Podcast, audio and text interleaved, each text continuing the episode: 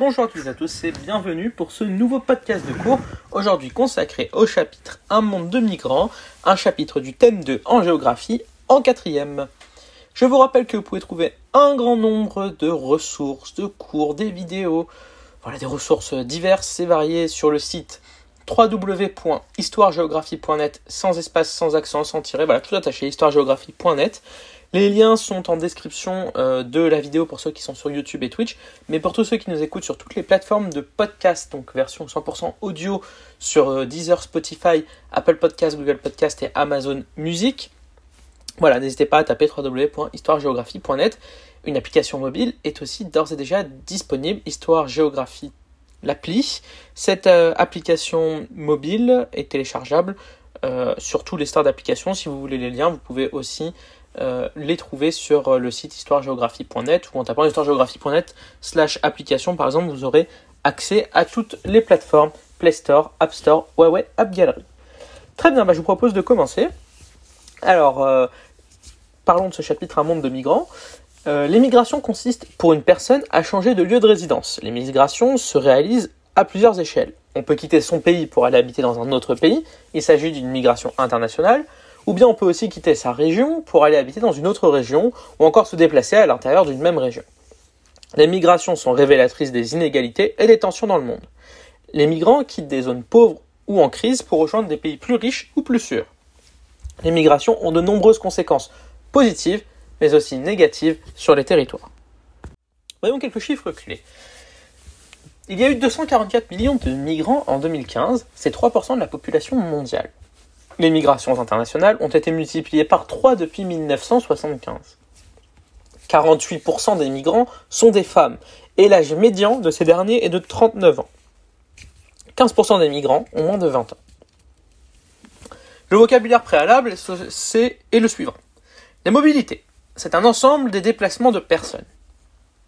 Les flux migratoires, c'est un ensemble des personnes en circulation dans le monde. Un migrant, c'est une personne qui se déplace d'un lieu à l'autre avec pour objectif de s'y installer à long terme. Un émigré, c'est une personne qui quitte son pays pour s'installer durablement dans un autre pays.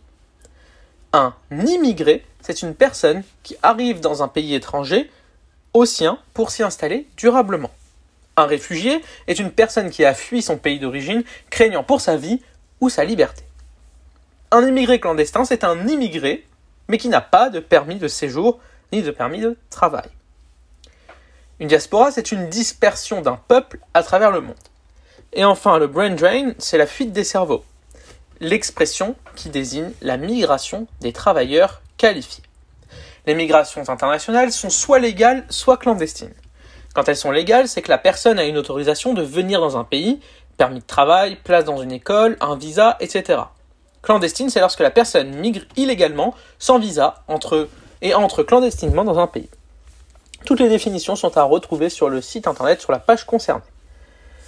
Le nombre de migrants ne fait qu'augmenter dans le monde. En 2016, 250 millions de personnes sont des migrants, c'est-à-dire que 250 millions de personnes résident en dehors de leur pays d'origine, ce qui représente plus de 3% de la population mondiale. Ils étaient 175 millions en 2000. S'y ajoutent les clandestins, difficiles à dénombrer, et 45 millions de réfugiés et déplacés à cause des conflits. Pourquoi partir? Les causes des migrations légales ou clandestines sont toujours les mêmes. Pour des raisons économiques, il n'y a pas de travail dans son pays d'origine et on cherche une vie meilleure dans un pays plus riche. Les crises politiques, les réfugiés fuient les guerres comme par exemple en Syrie ou les discriminations politiques et les privations de liberté comme par exemple en Afghanistan. Les phénomènes euh, liés notamment au changement climatique, désertification des sols, euh, catastrophes naturelles, provoquent des migrations environnementales. Euh, sur le planisphère que vous retrouvez sur la page concernée, on peut voir les causes environnementales qui poussent les réfugiés climatiques à quitter leur pays. Donc il y a un grand déplacement de la main-d'œuvre. De nombreux travailleurs quittent leur pays afin de s'éloigner de la pauvreté et de trouver un emploi mieux rémunéré dans un autre pays. Également, des personnes très qualifiées et très diplômées émigrent à la recherche d'emplois de haut niveau. On parle alors de fuite des cerveaux, appelé plus haut, comme on l'a dit dans les vocabulaires, brain drain. Ces migrations concernent des secteurs professionnels précis comme notamment l'informatique ou la santé. À ces déplacements de main-d'œuvre s'ajoutent les déplacements des familles qui accompagnent les travailleurs migrants. Ces migrations peuvent être légales, voire encouragées par les pays d'accueil, mais peuvent être aussi illégales. En parallèle, il y a les réfugiés qui sont des migrants qui fuient la guerre. La migration des réfugiés obligés de quitter leur lieu d'habitation à cause de catastrophes naturelles est aussi un phénomène majeur depuis maintenant une trentaine d'années. Voyons dans le grand 2 les principaux flux migratoires. Ces flux sont en augmentation, les migrations sont en augmentation constante. Le nombre de migrants internationaux, donc comme on l'a dit, a doublé depuis 1990. L'augmentation de ces migrations a plusieurs raisons. En ce qui concerne les réfugiés, la hausse de leur nombre s'explique par la multiplication des conflits. Par exemple, plus de 4 millions de Syriens ont été obligés de fuir leur pays. L'augmentation de l'ensemble des flux migratoires s'explique aussi par l'amélioration des moyens de transport et une meilleure connaissance des opportunités dans les autres pays grâce aux moyens de communication modernes comme Internet. Mais les migrations sont aussi révélatrices d'inégalités. Traditionnellement, les flux migratoires s'effectuent des pays les moins développés vers des pays les plus développés. Désormais, les migrations d'un pays en développement vers un pays en développement sont plus importantes que les migrations des pays en développement vers les pays développés. L'Amérique du Nord, l'Europe de l'Ouest ou le Golfe Persique sont les principales zones d'immigration. Les pays qui accueillent le plus de migrants sont les États-Unis, l'Arabie Saoudite, l'Allemagne, la Russie, les Émirats Arabes Unis, le Royaume-Uni, la France, le Canada, l'Espagne et l'Australie. L'Afrique, l'Asie et l'Amérique latine sont les principales zones d'émigration. Les dix premiers pays qui envoient le plus de migrants sont l'Inde, le Mexique, la Russie, la Chine, le Bangladesh, le Pakistan, les Philippines, l'Afghanistan, l'Ukraine et le Royaume-Uni. À l'échelle continentale, on observe de nombreuses migrations. Dans une même région, des flux migratoires s'opèrent entre les pays les plus riches de la zone. Par exemple, l'Afrique du Sud ou encore le Gabon attirent des migrants venus d'Afrique. Enfin, certains pays ont un rôle de transit. Plusieurs situations sont possibles. Par exemple, la France est un pays de transit pour de nombreux migrants qui souhaitent rejoindre le Royaume-Uni, mais c'est aussi un important pays d'immigration. La pauvreté est le principal déterminant de l'émigration marocaine, pour prendre cet exemple. Malgré une amélioration ces dernières années, le niveau de développement du Maroc, qui a un IDH de 0,628 en 2014, reste en dessous de la moyenne mondiale et est très en dessous de la moyenne de ses voisins européens au nord, qui est un IDH de 0,871 pour l'Union européenne. De plus, le chômage est très important chez les jeunes marocains. Voyons en grand 3 les causes des migrations, les conséquences pour les pays de départ, en petit A, les migrations ont de nombreuses conséquences pour les pays d'émigration.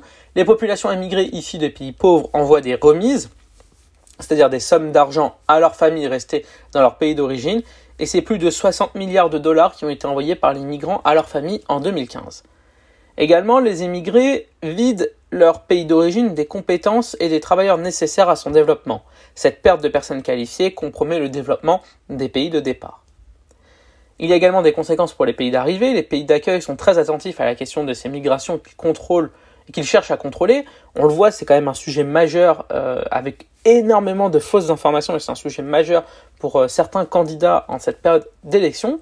Les migrations euh, de main-d'œuvre sont acceptées en fonction de la conjoncture économique.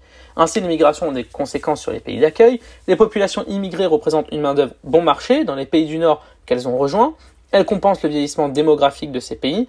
De plus, elles aident l'enrichissement du pays d'accueil, notamment en payant leurs impôts dans le pays où elles travaillent, sans pour autant bénéficier des aides sociales souvent réservées aux nationaux. À savoir qu'en France, le système est légèrement différent et beaucoup peuvent bénéficier des aides, et tant mieux. L'émigration, source de précarité et de tension. Les clandestins vivent dans l'illégalité dans le pays qu'ils ont rejoint et connaissent donc des conditions de vie précaires. Nombreux sont ceux qui risquent leur vie lors des voyages migratoires. Par exemple, plus de 24 000 personnes sont mortes ou disparues en essayant de rejoindre l'Europe par la Méditerranée, entre 2010 et 2013. Dans de nombreux pays, ils subissent des discriminations et travaillent dans des conditions difficiles. Voilà, ce podcast est maintenant terminé, j'espère qu'il vous a plu. On se retrouve très bientôt pour de nouveaux podcasts. Je vous rappelle que pour ceux qui sont sur YouTube et Twitch, vous trouverez les liens en description de la vidéo. Pour les autres, je vous laisse taper euh, dans la barre de recherche euh, que vous préférez, Google, Bing ou Yahoo ou d'autres, Ecosia également, euh, www.histoiregéographie.net sans espace, sans accent, et vous accéderez au site avec notamment beaucoup de ressources euh, pour tous ceux qui nous écoutent, notamment sur toutes les plateformes de podcast, Deezer, Spotify, Amazon Podcast, Amazon Music, pardon, Google Podcast et Apple Podcast. Voilà, n'hésitez pas également à télécharger l'application qui se complète de jour en jour. Je vous dis à très bientôt et je vous souhaite une bonne fin de journée. Bon courage